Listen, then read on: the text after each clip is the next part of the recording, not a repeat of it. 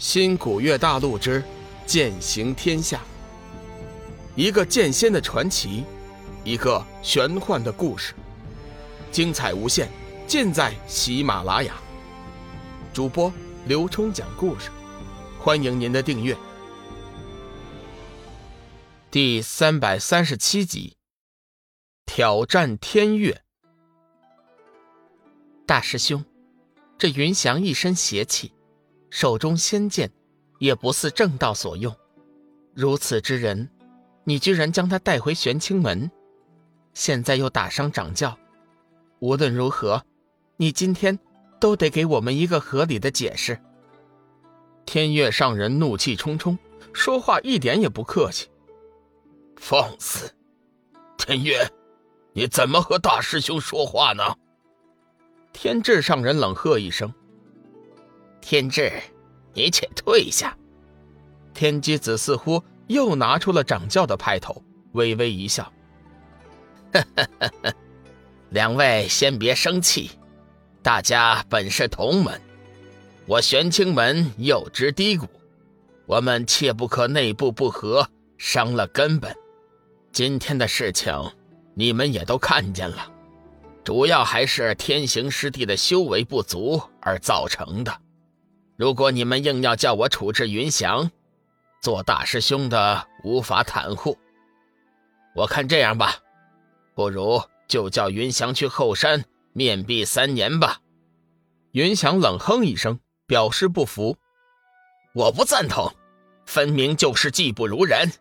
如今在众弟子面前没有颜面，就想给我穿小鞋吗？孽障！我看你根本就不是天行掌教的对手。你分明是故意示弱，天行掌教不忍伤你，才受了你的攻击。天月上人冷冷说道：“是吗？”云翔不屑地说道：“那天月上人敢不敢和我比试一番？如果你胜了我，我随你处置；如果你输了，请你辞去首座一职，今后以普通的身份出现在玄清门。”天月上人闻言，心头一颤，有点犹豫。此子如此分说，想必定然是有把握。自己如果万一有个闪失，岂不是完了？可是不答应，分明就是显得自己怕了。当着众弟子的面，也不是个事啊。呵呵呵天月师叔，如果你怕输的话，我可以收回先前的话哟。云翔见天月上人久久不语，故意大声刺激。天月上人闻言，心中大怒，没想到自己居然被一个小辈笑话。他正要答应，却不想半空中飘来一声甜美的声音：“师尊且慢，一个后辈小子，不配和你动手。弟子愿意为你代劳。”说话间，众人眼前闪过一道白色人影，身上光华散尽后。却是冷若萱，云翔微微一惊，没想到多时不见，冷若萱出落得越发漂亮起来。长长的睫毛向上微微翘起，细致而柔和的柳叶弯眉下，一双眼睛明媚秀长，晶莹剔透，明眸中闪烁着清澈秋水，一张红艳的樱桃小口微起，露出两排扇贝般皓白可人的碎玉，皮肤细腻。面色如玉，五官与柔和的脸型轮廓完美的搭配，达到了无懈可击的地步。乌黑的秀发自然披散在身前，简洁脱俗，有种难以形容的优雅风姿。配合那一身白色衣裙，清高的不食人间烟火，宛如九天仙女一般。天月上人眼见冷若轩出手，心中大喜。眉头顿时舒张，微微一笑：“若轩，那由你代为师教训这个不知天高地厚的孽障。弟子谨遵师命。”冷若轩冷冷地看着云翔，天机子暗叫不妙。冷若轩的修为他是清楚的，别说是云翔了，即便是他六成的通天诀出手，也未必就能胜过他。冷若轩，你最好别多管闲事。天机子冷喝一声，似乎是话中有话。冷若轩淡淡一笑：“哼哼，天机师伯，这怎么叫做多管闲事呢？我做弟子的，为师尊教训阴险之辈，这本就是分内之事。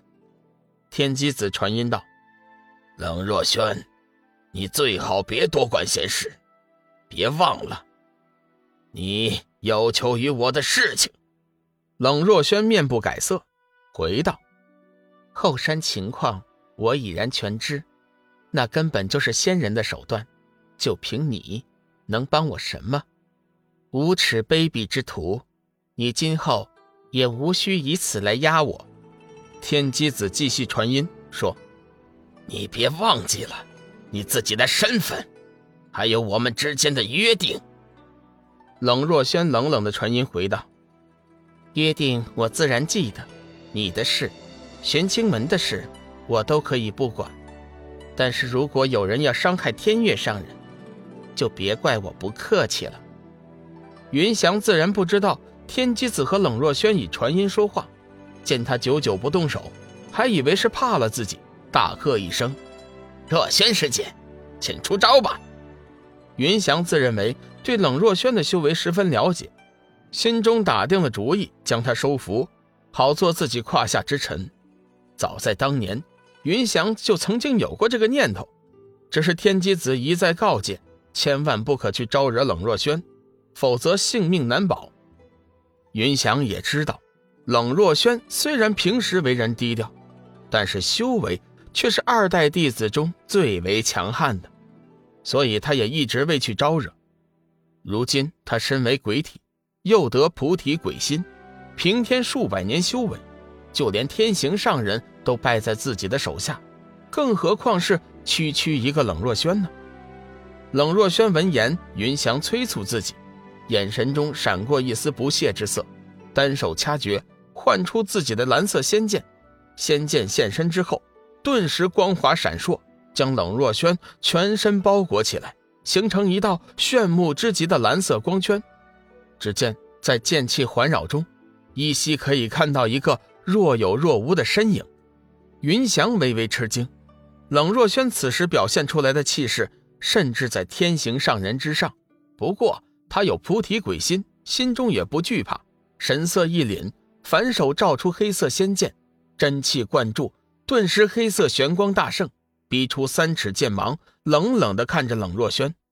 冷若轩冷哼一声。脚踏七星，身体猛地一旋，默念法诀，只见一道水蓝色剑气冲天而起，气芒回旋怒转，伸缩吞吐不定，只是眨眼间已临近在云翔周身。云翔脸色巨变，身体高速移动，避开了冷若轩的攻击，身体回旋，手中黑色仙剑绕空飞起，迸射出道道黑色玄光，一阵金铁交鸣声过后。两人的第一波攻击接触在了一起，半空中登时劲芒迸射，气浪高抛怒舞，层层喷射出来，刺眼的光辉使围观的众人连眼睛都无法睁开。本集已播讲完毕，感谢您的收听。长篇都市小说《农夫先田》已经上架，欢迎订阅。